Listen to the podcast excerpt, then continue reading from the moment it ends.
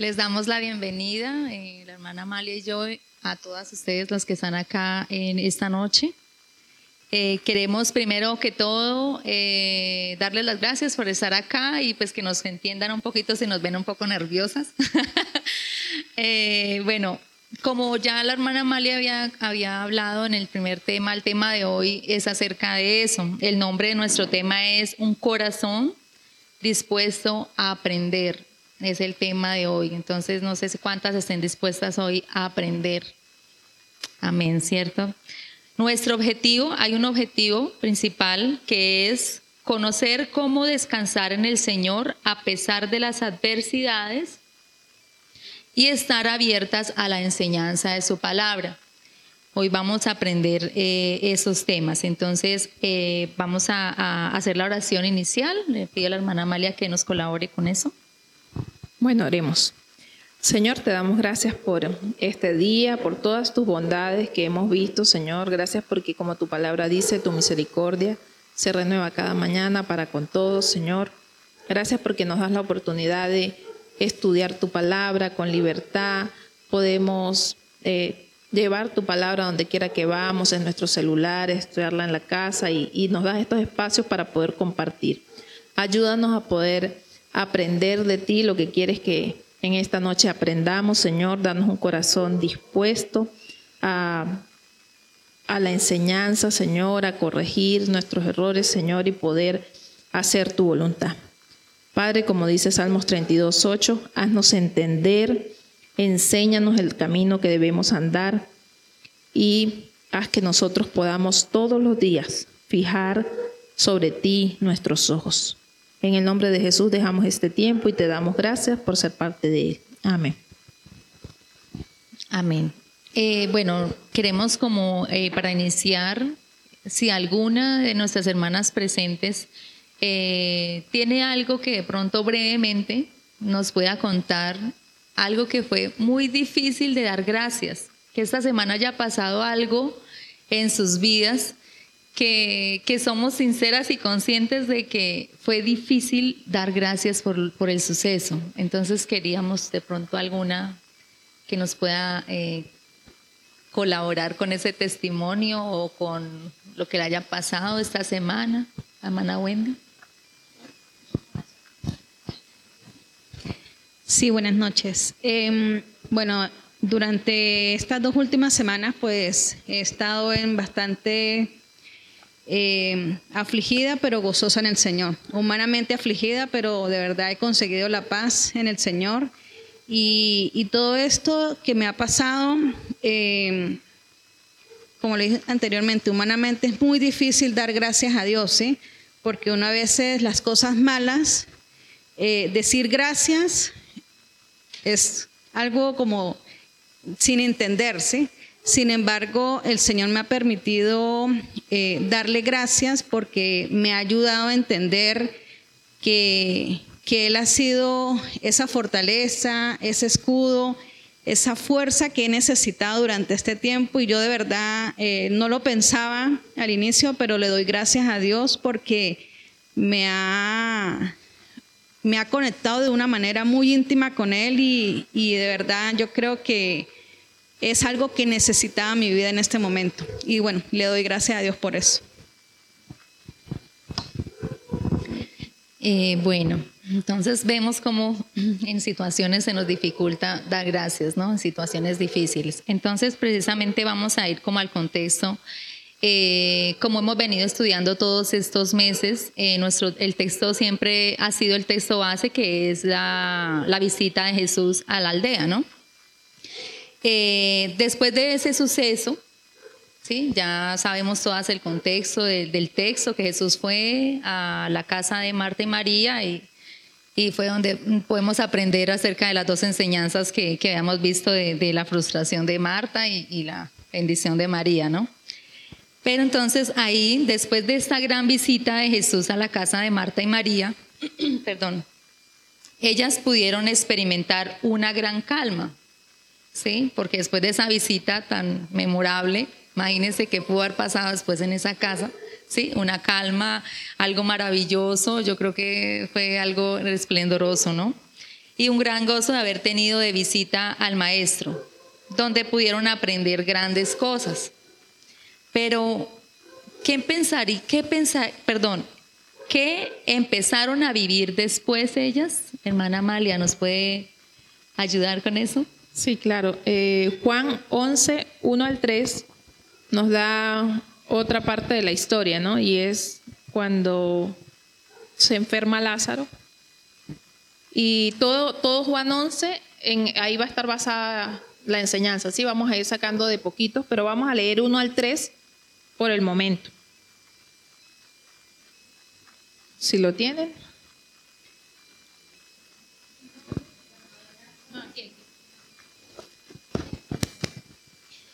Un hombre llamado Lázaro estaba enfermo.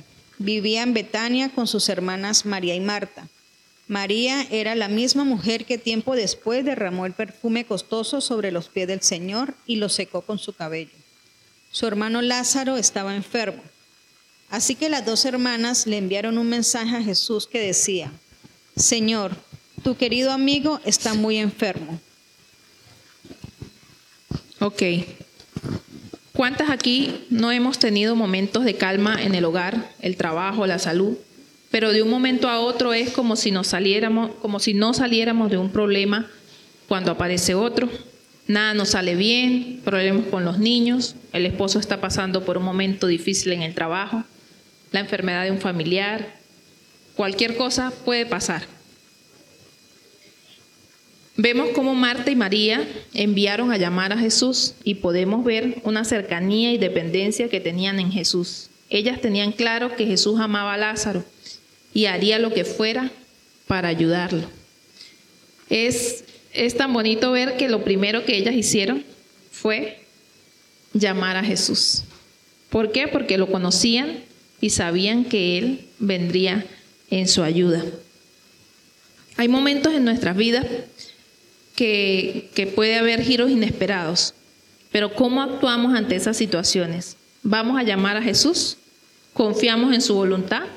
o queremos arreglar todo nosotras mismas. Sabemos desde el principio que, que Dios siempre ha tenido un plan de amor para la humanidad. Y todo fue como de cuento de hadas al principio. Pero ¿qué sucedió después? El pecado entró en el hombre y aun cuando, cuando parecía tener un final triste y ser un gran problema, no fue así. Dios siempre ha estado intentando acercarse a su pueblo para transformarlo. La visita del Mesías traía una nueva esperanza. Es igual para cada una de nosotras. La visita de Jesús a nuestras vidas nos cambió para mejor. Eh, vamos a aprender eh, una, la lección de, podemos aprender algunas lecciones de Lázaro. Vamos a primero a mirar la primera lección que vamos a aprender de este tema de Lázaro. Dice el tema la voluntad de Dios no tiene obra en línea recta. La voluntad de Dios no siempre obra en línea recta, perdón. No siempre comprendemos la voluntad de Dios, pero sí debemos creer que Él está entretejiendo una gloria mayor. Tal vez no comprendemos el plan de Dios. Vemos dónde inicia, pero no siempre entendemos su proceso ni conocemos el final. Vamos a mirar Romanos 8:28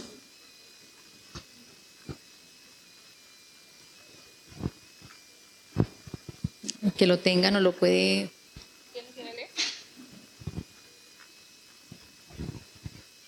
Y sabemos que para los que aman a Dios todas las cosas cooperan para bien, esto es, para los que son llamados conforme a su propósito. Amén. Vemos como todas las cosas, ahí no nos dicen unas cosas, las buenas nomás, ¿no? No nos dicen, sino que todas las cosas, tanto las buenas como las malas, Dios tiene todo bajo control, ¿no? Entonces, hermanas, reflexionemos en esto. ¿Cuántas hemos querido arreglar todo solas? Yo creo que muchas. Yo soy una que quiero arreglar todo. ¿Cuántas nos creemos autosuficientes? Muchas veces no pedimos ni ayuda. Inclusive, ¿cuántas nos hemos creído Dios y queremos solucionar todo? Todo lo queremos solucionar a nuestra manera. La escritura nos enseña muchos testimonios de personajes que pasaron por procesos sin saber su final. Como por ejemplo tenemos a José. Conocemos la historia de José, quien pensó que sus sueños se harían realidad tan fácilmente, pero en el proceso tuvo que sufrir. Sin embargo, Dios estuvo con él. ¿Sí? Vimos cómo José sufrió en la cárcel, lo, mejor dicho, que, que no pasó, pasó José. Ok, en, en esa línea que no siempre es recta, pueden suceder cosas malas, como nos estaba contando Wendy, ¿no? Pero como vimos en Juan 1 al 3, podemos preguntarnos, ¿por qué Jesús contuvo su poder y no sanó a Lázaro? En muchas ocasiones lo había hecho, había sanado a la distancia. ¿sí? No, no necesitaba estar presente para sanarlo. ¿Por qué permitió que llegara tanta tristeza a esa familia si eran sus amigos? ¿Cuántas le hemos hecho esa, pregunta a Dios? ¿Por qué? Yo creo que cuando pasamos por necesidades o por momentos difíciles, la, la primera pregunta que se pasa por nuestra cabeza es ¿por qué? Y bueno, alguien decía que, que a veces que no debemos preguntar por qué, sino para qué, ¿no? De hecho, es posible que no conozcamos el propósito que hay detrás de nuestro dolor hasta que veamos a Jesús cara a cara. Aunque no se nos da ninguna explicación, sí se nos da una promesa. En Apocalipsis 21:4 podemos ver la promesa que nos da el Señor.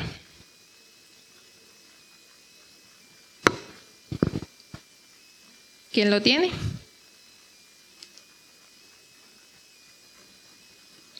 Por favor, hermana, gracias. Enjugará Dios toda lágrima de los ojos de ellos y ya no habrá muerte, ni habrá más llanto, ni clamor, ni dolor, porque las primeras cosas pasaron. Amén. Qué hermoso saber eso, ¿no? Que cuando estemos con el Señor más allá, este, ya no habrá tristeza en nuestros corazones. Así como los no creyentes, los creyentes también tenemos que pasar por cosas inesperadas. El texto que anteriormente leímos de Romanos 8:28 suele ser presentado en forma distorsionada, como si significara que a los que aman a Dios no les suceden cosas malas.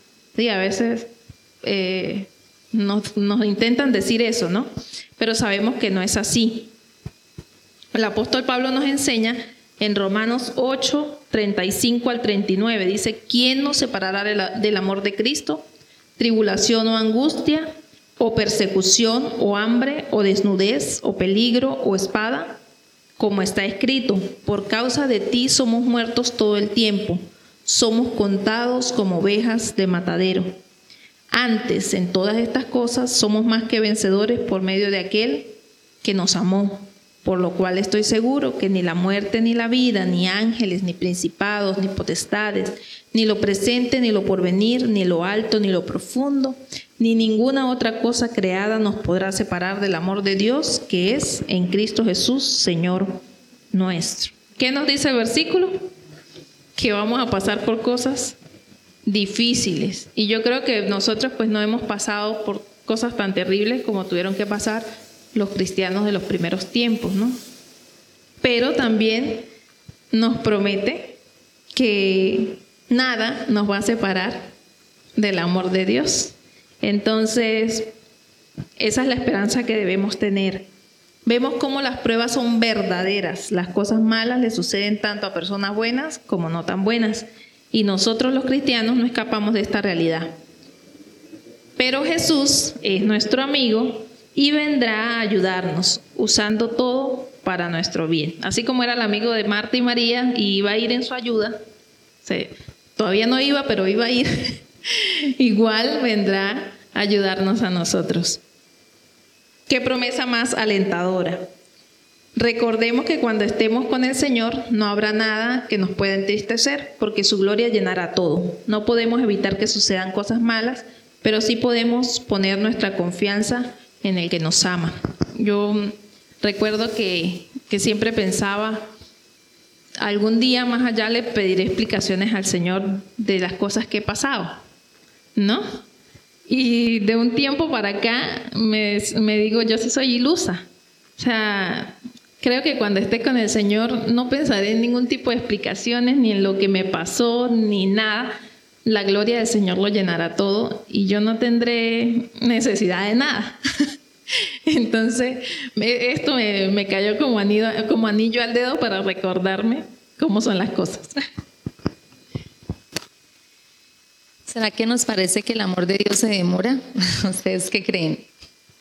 Muchas veces, ¿a cuántas nos gusta esperar? Mejor dicho, vamos a preguntarnos, ¿cuántas les gusta hacer fila? ¿Cuántas les gusta esperar? A ninguna, ¿cierto? o solo a mí. Entonces vamos a mirar Juan, Juan 11.4 al 6. Juan 11.4 al 6. Y dice, enviaron pues las hermanas para decir a Jesús, Señor, he aquí el que amabas está enfermo. Oyendo Jesús, dijo, esta, esta enfermedad no es para muerte, sino para la gloria de Dios, para que el Hijo de Dios sea glorificado por ella. Y amaba Jesús a Marta y a su hermano, a su hermana y a Lázaro. Cuando yo pues, cuando oyó pues que estaba enfermo, se quedó dos días más en el lugar donde estaba. Las hermanas llamaban a Jesús porque era algo urgente, ¿cierto? Ya que siempre suele pasar que queremos todo rápido. Pero el Señor que ve todo desde los planes y propósitos de Él, tiene todo bajo control. Todo quiere decir, eh, perdón, esto quiere decir que aunque creamos que el amor de Dios algunas veces se demora, es por nuestro bien y para su gloria. Ahí vimos que decía que se demoró cuántos días. Dos días. Después de que lo llamaron, se demoró dos días. Entonces, vemos en la escritura el ejemplo del que nació ciego. ¿Sí? ¿Cuántas hemos visto esa, esa historia en la escritura, en Juan 9? Eh, dice, y le preguntaron sus discípulos diciendo, Rabbi, ¿quién pecó? este o, tus, o sus padres, para que haya nacido ciego? Respondió Jesús, no es que pecó este ni sus padres, sino para que las obras de Dios se manifiesten en él. Qué hermosa verdad, hermanas. Saber que algo que creemos que es doloroso para nosotras, Dios lo permite para su gloria. Recordemos las palabras de Jesús si alguna me lo quiere compartir, Lucas 12, el 6 y el 7. No se venden cinco pajarillos por dos cuartos, con todo ni uno de ellos está olvidado delante de Dios. Pues aún los cabellos de vuestra cabeza están todos contados. No temáis, pues más vale vosotros que muchos pajarillos. Amén. Aunque creemos que Dios se demora, Podemos descansar en que su amor siempre obra a tiempo. Quizás no se mueva conforme a nuestros planes, pero siempre tiene como fin nuestro bien. Tenemos que entenderlo. La demora es responder, no es la demora en responder no es señal de indiferencia de Dios o de que no haya oído, es una señal de su amor y tiene un propósito. ¿Cierto, hermana Amalia? Así es, mi hermana. Así que a nosotros nos, queda es confiar en el carácter de Dios. ¿Sí? Solo confiamos en aquellas personas que conocemos. Normalmente no le confiamos a alguien que no, que no conocemos. Entonces debemos examinar si nuestra confianza está puesta en Dios y si no es así, es porque no le conocemos lo suficiente. Tal vez Marta y María tenían muchas preguntas, pero sabían que Jesús sabría qué hacer en esta situación y siempre confiaron en Él. Imaginemos al Señor como, como el autor de nuestro libro o como el autor del libro de nuestra vida. eh, y imaginemos nuestra vida como ese libro, ¿no? Como, como en el libro en el que Dios pone lo que lo que él desea. El autor pone los signos de puntuación de acuerdo a su propósito con el libro y al final el resultado tiene sentido. ¿Sí? Cuando alguien hace un libro, él es el que sabe qué es lo que va a hacer y dónde va todo en su lugar. Jesús pudo haber sanado a Lázaro inmediatamente, como en muchas ocasiones escritas en la Biblia, pero no lo hizo, porque tenía un plan mejor. Por eso debemos confiar en, en sus tiempos, así como en su carácter. Recordemos que Jesús, bueno, al parecer llegó tarde para sanar, o sí llegó tarde para sanar a Lázaro, ¿no? Pero llegó a tiempo, justo a tiempo para la resurrección de Lázaro. Así que no pongamos un punto final donde Dios puso una coma.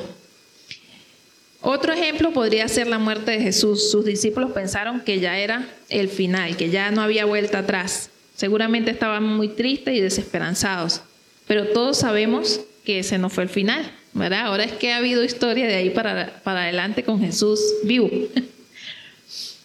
Entonces, no podemos poner un punto donde Dios pone una coma. Marta, en el capítulo 22 del versículo 11, le dice a Jesús, mas también sé ahora que tú todo lo que pidas a Dios, Dios te lo dará.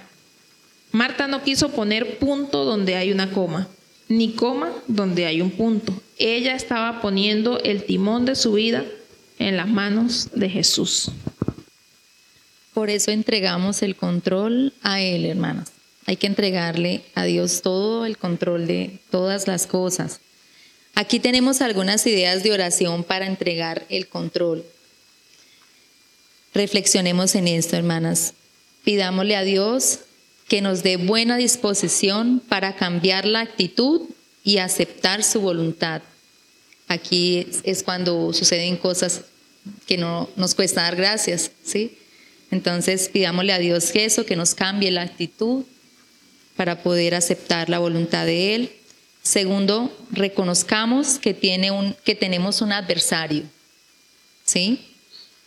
Solo el Señor nos ofrece a nosotros la protección para ese adversario. Entonces no se nos debe olvidar eso, hermanas.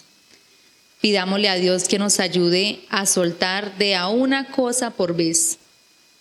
Vayamos rindiendo de a poco nuestras luchas para que cuando menos pensemos, Él ya tenga todo bajo control. Bueno, el obedecer desarrolla mi fe o nuestra fe. Es aquí donde entra eh, la fe en Jesús. El plan de Dios se desata cuando creemos y obedecemos. Porque mucha gente dice que cree en Dios, pero no todo el mundo le sigue y le obedece. Entonces, creo que ahí es donde está el, el punto clave, ¿no? El obedecer. El plan de Dios se desarrolla cuando creemos y obedecemos, ya que la fe y la obediencia van de la mano. Se necesita fe para poder obedecer. Sigamos en el texto en Juan 11, 23 y al 27. No sé si alguien lo tiene. Tu hermano resucitará, le dijo Jesús. Marta le contestó, yo sé que resucitará en la resurrección en el día final. Jesús le contestó, yo soy la resurrección y la vida, el que cree en mí, aunque muera, vivirá, y todo el que vive y cree en mí no morirá jamás. ¿Crees esto? Ella le dijo, sí Señor, yo he creído que tú eres el Cristo, el Hijo de Dios, o sea, el que viene al mundo. Amén. Jesús confrontó la fe de Marta y ella reconoció que Cristo era el Hijo de Dios. Digamos ahí que la primera convertida. y cuando lo hizo, su fe se levantó para ayudarla a dar el siguiente paso, obedecerlo cuando él habló aunque no le dijo que hiciera algo eh, fácil o, sí, fácil de comprender, ella lo hizo.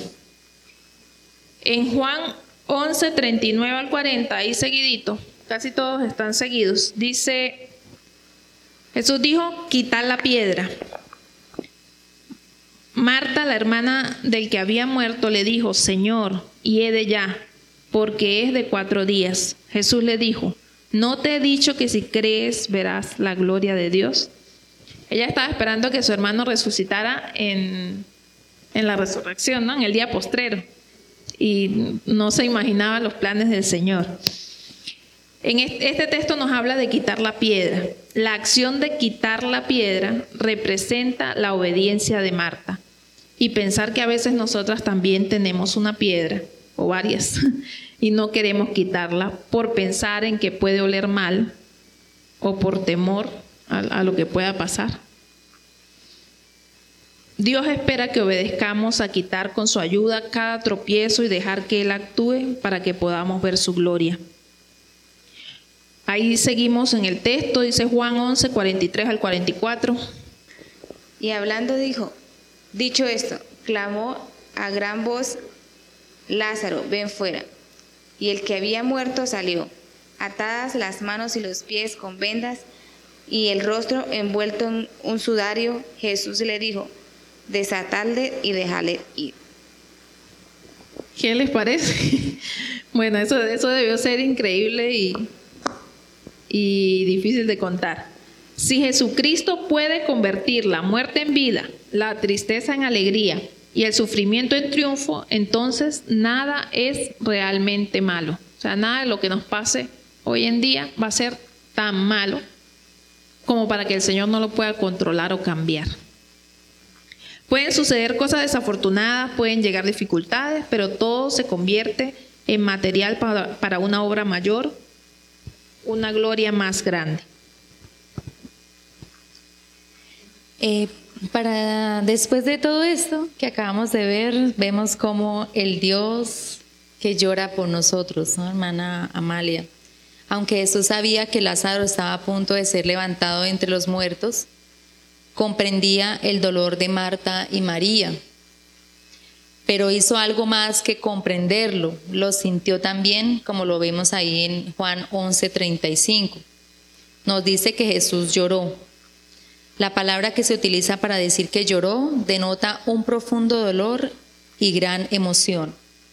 Vemos cómo Jesús lloró por Lázaro y también llora con nosotros en cualquier situación en que Él ve que sufrimos.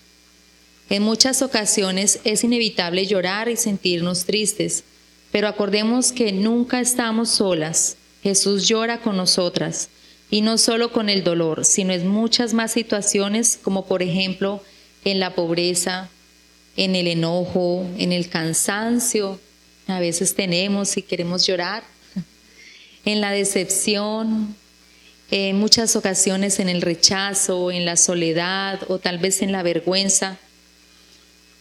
Vamos a ver unos versículos que nos respaldan estas afirmaciones, hermana. Juan 4, 6, vamos a mirar cómo en la palabra de Dios nos respalda que el cansancio, acerca del cansancio. Alguien que pueda buscar mientras tanto Juan 2, 15 y 16. Juan 4, 6.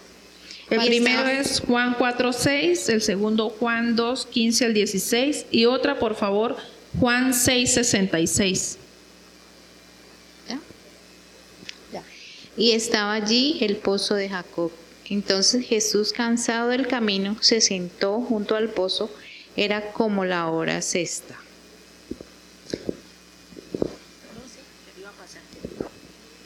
Ah, eh, vemos cómo ahí Jesús experimentó el cansancio, ¿no?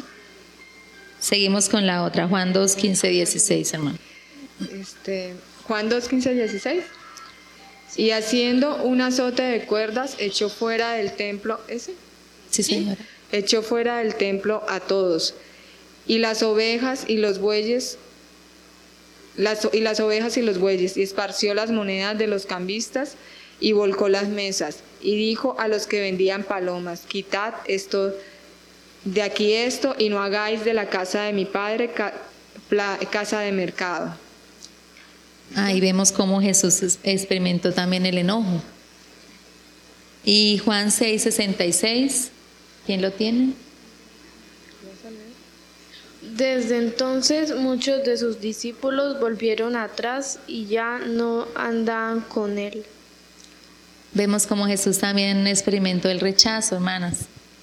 Entonces, y así en muchas ocasiones más, en muchas cosas más experimentó Jesús que nosotros, nosotras los experimentamos día a día. Jesús es nuestro mejor ejemplo. Todas estas cosas que podemos experimentar, situaciones difíciles, los problemas, incluso el pasar necesidades, entre otras, las vivió Jesús. en su tiempo en la tierra, y esta es la prueba de que Él nos entiende. Esto nos lleva a reflexionar algo. Hoy sufrimos, no entendemos. Pero algún día el mismo Salvador que llora con nosotras enjugará toda lágrima de nuestros ojos. Algún día las piezas rotas y dispersas se ubicarán en su lugar y de repente comprenderemos que la mano de Dios estuvo sobre nosotras todo el tiempo. Juan 8, 31, 32. Dice, Dijo entonces Jesús a los judíos que habían creído en él, Si vosotros permanecéis en mi palabra, seréis verdaderamente mis discípulos, y conocerás la verdad, y la verdad os hará libre. Todo esto nos indica que debemos tener un corazón dispuesto a aprender, hermanas. Ok, todo esto de lo que hablamos anteriormente, o lo que acabamos de hablar, es el proceso por lo que normalmente nosotros pasamos, ¿sí? Pero ese proceso que Dios permite en nuestras vidas nos da un corazón dispuesto a aprender, ¿sí? Eh, Mateo 19, 14 nos muestra un bonito ejemplo de, de, personas que son fáciles de aprender. Y por eso el tema de, de lo escolar y del salón de clases y es ¿Quién lo tiene? Yo. Ajá. Pero, pero Jesús dijo, dejad a los niños venir a mí y no se lo impidáis, porque de los tales es el reino de los cielos. Ok. En la Biblia Jesús pone a los niños como ejemplo, eh, ya que no tienen ideas preconcebidas que impidan que escuchen algo nuevo y lo reciban. Vemos cómo Jesús también escogió a sus discípulos no de los más estudiados o religiosos o capacitados de la época, sino que escogió a personas en las que vio cualidades con disposición de aprender. Jesús ve el panorama completo. Nosotros vemos por partes, ¿sí? Por eso es que nos tendemos a ahogar en, en vasos de agua a veces, ¿no? Pero, pero el Señor que ve el panorama completo sabe también quiénes vamos a ser o, o quién es cada persona en determinado momento de su vida y qué va a hacer o qué va a hacer Él con cada persona. Em, tengo aquí algo que, nosotras conversamos y nos pareció interesante hablar, ¿no? Eh, ¿Qué vemos en un ladrón normalmente? O sea, una persona que se dedica a robar. ¿Qué vemos? Miedo. ¿Qué más? Malicia. ¿Qué más podemos ver? Avaricia, ¿sí? Ganas de quererse quedar con lo ajeno, ¿verdad? Egoísmo. Bueno, ¿qué creemos que Jesús ve en un ladrón? ¿Será que Jesús ve lo mismo en, el ladrón que nosotros? Nosotras creemos en lo que hablamos, que probablemente él ve una persona pecadora, necesitada de él, ve su pasado familiar, la falta de amor que, que lo llevó a estar en esa situación, y lo primordial, una persona necesitada de perdón. Entonces, eh, tal vez no tiene mucho que ver con el tema, pero sí en que Jesús sabe qué va a hacer de nosotros más allá y por eso pone su mirada en nosotros. Otro ejemplo es Pedro, que normalmente tiene fama de impetuoso, de impulsivo, de que, de que casi que no se lo podían domar. Ah, era, cometía errores por eso, ¿no? Pero Jesús vio en él seguramente un líder potencial, alguien que lo amaría con entrega y dedicación, alguien que podía dar su vida por él si fuese necesario. ¿no? Jesús nos llama a ser genuinos, a ser como niños, a, tener esa facilidad de aprender y a ser moldeables. ¿sí? a eso nos llama el Señor. Y creo que vio en nosotros esas capacidades cuando nos escogió y, nos tiene como parte de su pueblo. ¿Qué nos impide entonces aprender? Una de las cosas que nos impide aprender es un corazón enojado. Es común enojarnos por diferentes cosas, pero no debemos dejar que el orgullo nos lleve a que nuestro corazón permanezca enojado. Muchas veces tenemos un corazón enojado con otras personas, con nosotras mismas y hasta con Dios. A veces nos enojamos hasta con Dios, pero Jesús hace todo lo posible para preparar nuestro corazón para que escuche y aprenda. Demostramos lo que somos cuando estamos enojados. Mantenemos la distancia, no hablamos ni nos dejamos hablar. Siempre por lo general sabemos cuando están enojados nuestros hijos, ¿cierto? No quieren que les hablen. Nuestro esposo también sabemos cuando no está en su ánimo, ¿sí? Entonces, eh, dejamos de pronto a veces hasta de hablar, de hablarle a las personas, ¿sí? Vamos a mirar qué nos habla la escritura acerca de eso, en Salmos 37, 8. Deja la ira y abandona el furor. No te irrites, solo harías lo malo.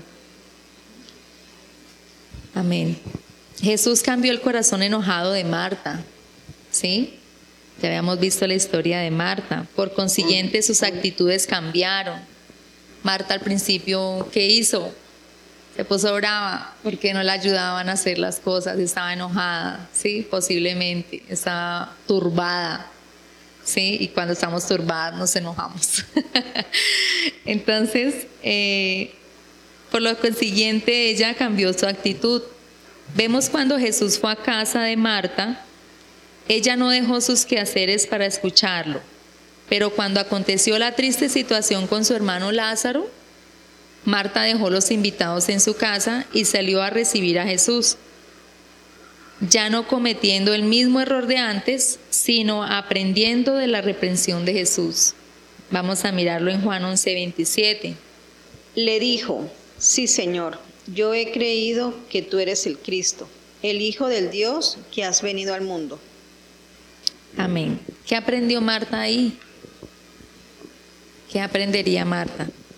Aprendió la fe para creer que en las manos de Jesús todo estaría mejor, ya que creyó que Él era el Cristo, el Hijo de Dios. También fue de ayuda para que María fuera Jesús, a diferencia del primer episodio, donde se molesta cuando María estaba en los pies de Jesús.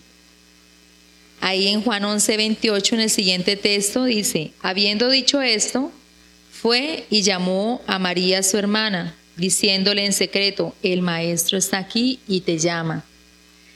Creo que recibimos un nuevo corazón de parte del Señor, de la misma manera que lo recibió Marta, aceptando su enseñanza, y para esto básicamente se necesitan dos cosas. La primera, estar dispuestas a escuchar. Y la segunda, actuar en respuesta a lo que escuchamos. Y hay otra cosa que nos impide aprender, como cuál, hermana Amalia. Eh, tapar nuestros oídos. La primera era un corazón enojado, nos impide aprender, y tapar nuestros oídos también nos impide aprender. Porque normalmente percibimos por los oídos, por los oídos y por los ojos, ¿no? Pero en este caso, pues, lo tapamos, tapamos los oídos. Lamentablemente parece que el pueblo de Dios siempre ha tenido problemas de audición. Quizás hereditario, no se sabe. Una y otra vez en el Antiguo Testamento leemos cómo Dios intenta comunicarse con sus hijos rebeldes y sordos. Vamos a buscar Deuteronomio 1.43. Dice, y les envió profetas para que los volviese, para que... Ah, no, te busco crónicas, no hay problema, lea crónicas. Segundo de, segundo de crónicas 24, 19, ese es y les envió profetas. Ah, ok. Sí, es que no lo pusieron ahí. les envió profetas para que los volviesen a Jehová, los cuales les amonestaron, mas ellos no le escucharon. Ok, sí, está bien, cualquiera de los dos. En este caso yo leí el que el otro, pero esa opción también estaba bien. ¿Qué pasó ahí? No lo escucharon. El otro Deuteronomio dice, y os hablé y no disteis oído. Antes fuiste rebeldes al mandato de Jehová y persistiendo con altivez subiste al monte. Eh, son dos casos en los que muestran cómo el pueblo de Israel no escuchaba cuando el Señor le hablaba. Casi desde el comienzo de los tiempos, el pueblo de Dios ha sido un obstáculo para la transformación de Dios al mismo pueblo, ¿sí? Negándose a escuchar. Y muchas veces tapamos nuestros oídos para no escuchar la voz de Dios. Cuando no nos gusta lo que el Señor nos quiere enseñar, tapamos los oídos.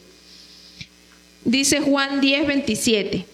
Y esto sí es una, una clave. Mis ovejas oyen mi voz y yo las conozco y me siguen. O sea, tan indispensable que es eh, escuchar, ¿no? Vi en estos días un video y le comentaba a la hermana de, de un pastor y estaban haciendo como un reto de varias personas llamar las ovejas.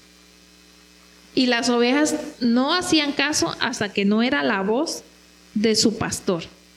Y yo, eh, seguramente un perro uno le llama por su nombre y aunque sea voltea, ¿no?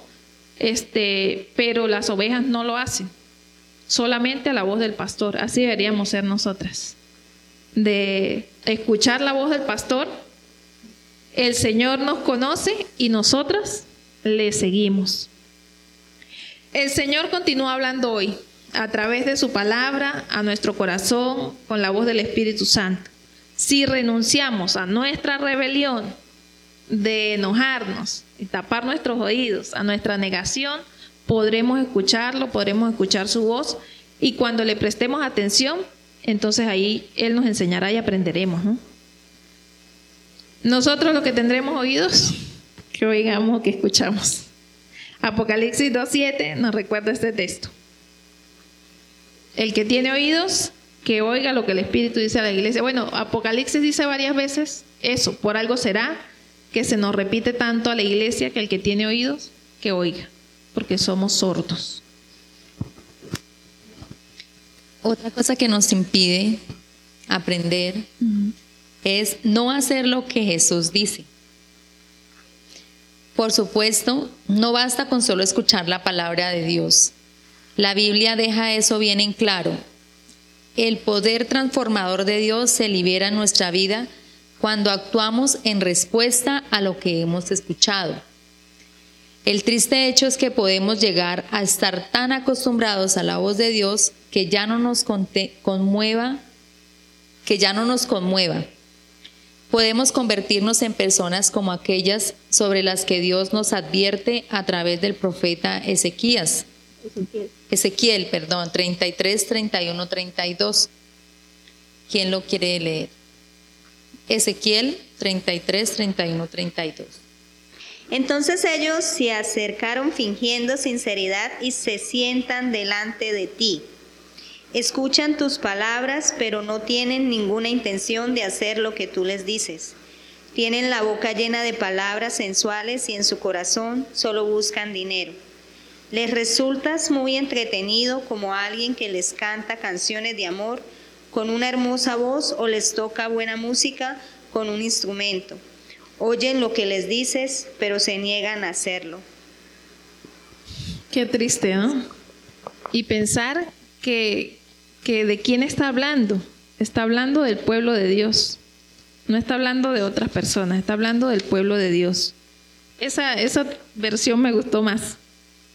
O sea, entretenidos en la música muchas veces, entretenidos en lo bonito que suena, en lo que, en, lo divertido que puede ser el servicio, pero no, no escuchamos la voz de Dios en realidad. Eh, personalmente siento que he pasado varias veces por, esa, por ese momento, o sea, en que leo la palabra de Dios y no causa no causa nada en mí. O sea, hay algo que no, que no está bien. Y puedo saberme de memoria tantos versículos. ¿Y por qué, por qué no hace el cambio en mi vida? O sea, la palabra está mal, dejó de funcionar. ¿Quién está mal entonces? Entonces, yo creo que, que todo el proceso que pasamos es el Señor llamando nuestra atención para decirnos, vuelve a mí, vuelve a escucharme. Eh, necesitas aprender nuevamente. Con el Señor nunca terminamos de aprender. Vamos a mirar Santiago 1.22. No solo escuchen la palabra de Dios, Tienen que ponerla en práctica. De lo contrario, solamente se engañan a sí mismos. Santiago nos invita, ¿sí? ¿Es eso? Sí. Santiago nos invita a poner en práctica lo que hemos oído y aprendido de la palabra, ¿sí? Lo que decía la hermana Amalia. O sea, no es solamente leerla, sino ponerla en práctica. Vivirla. Vivirla en nosotros, exacto. Eh, otro texto que también nos ayuda mucho, Juan 14, 21, que dice, el que tiene mis mandamientos y los guarda, ese es el que me ama, y el que me ama será amado por mi Padre, y yo le amaré y me manifestaré a él. Al obedecer los mandamientos, demostramos el amor que le profesamos a Dios. Entonces podemos entonces escuchar y cambiar o escuchar e ignorar. ¿Qué creen ustedes, hermanas? Escuchar y cambiar, ¿verdad? Pensar, eh, hermanas, en esta noche las, las invito a meditar en esta pregunta. ¿Cómo nos sentimos ante la reprensión? ¿Será que nos gusta que nos reprendan? No, ¿cierto? si no hemos experimentado este, este dulce aspecto de la disciplina de nuestro Salvador, eh, debemos pasar más tiempo en comunión con Él. Porque cuando estamos ocupadas en la cocina, en nuestras cosas, la reprensión nos va a sonar como muy dura y exigente, un deber más que cumplir. Pero cuando escuchamos desde la sala, desde nuestra intimidad con el Señor, sentimos el amor de Él, sentimos su voz y nos suena como vida para nuestra alma. Entonces es una invitación a pasar más tiempo con el Señor en comunión para así poder ser reprendidas con amor. Allí fue donde Marta la encontró, en la sala, Allí recibió la reprensión de su Salvador y ya vimos cómo cambió. En lugar de exaltarse en contra de Jesús, se humilló y descubrió cuán ciertas eran las palabras del rey Salomón, que dice, mejor es reprensión manifiesta que amor oculto, fieles son las heridas del que ama, especialmente cuando el que ama es Jesús.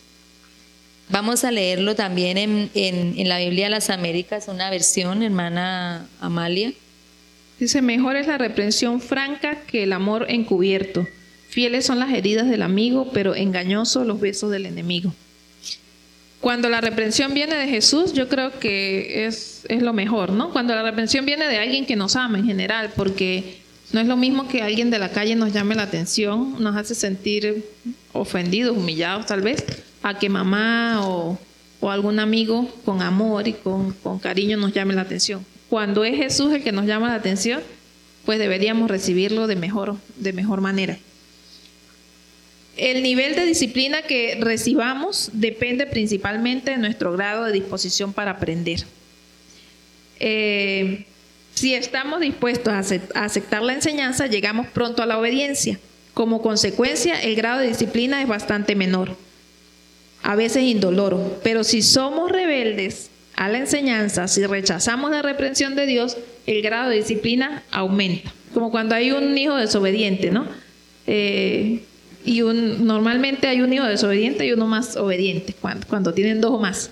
Este, el que desobedece le, cuesta más y, lleva más corrección, pero el que aprende rápido lleva menos, menos momentos malos, menos regaños, ¿no? En nuestros tiempos, menos, menos correa. Ah. Dice Hebreos 12:11.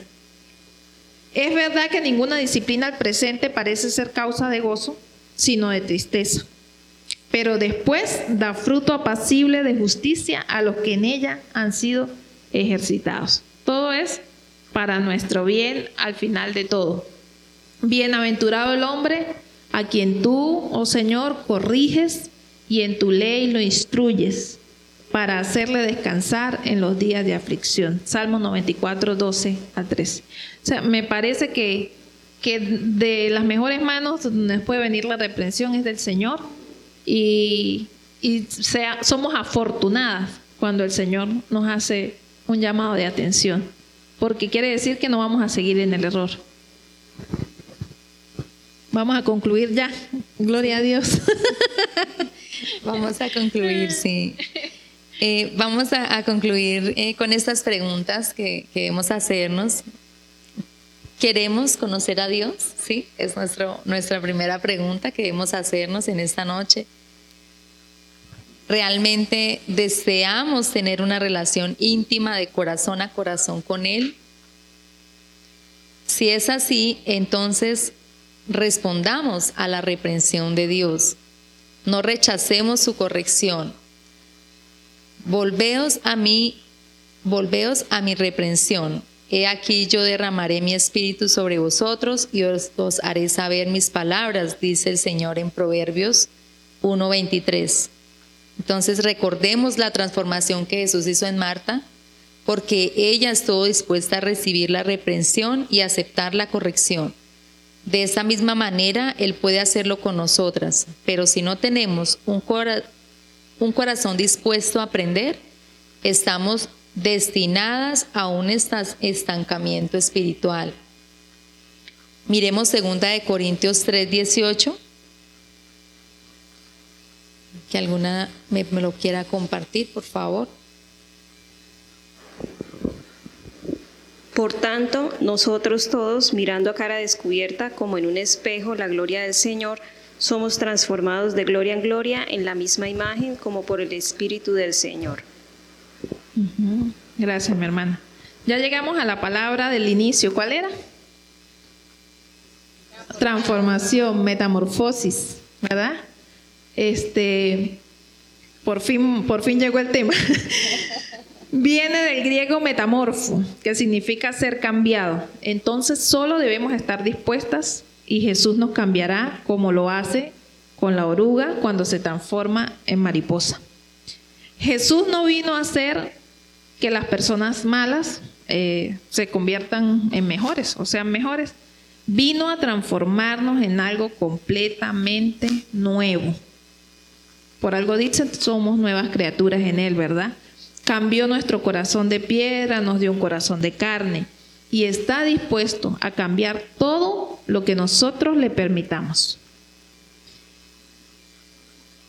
Que esta sea entonces nuestra oración, lo que dice Salmo 51.10. Crea en mí, oh Dios, un corazón limpio y renueva un espíritu recto dentro de mí. Digámosle al Señor que trate con nosotros. O sea, roguémosle al Señor que nos haga ver cuando las cosas no están bien. Y seguramente va a ser por procesos dolorosos. Seguramente va a ser así, por medio de procesos dolorosos. Pero ¿qué es mejor? Vivir tranquilamente y vivir en error y vivir alejadas del Señor o permitir eh, recibir la reprensión del Señor y, y poder pedirle perdón y poder estar a cuentas con Él. Yo creo que, que bueno, que no nos perdonaríamos si permitimos que el Señor nos deje estar en error por mucho más tiempo. Solo hay que estar dispuestas a oír, aprender, obedecer, aceptar la reprensión y ser transformadas por Él.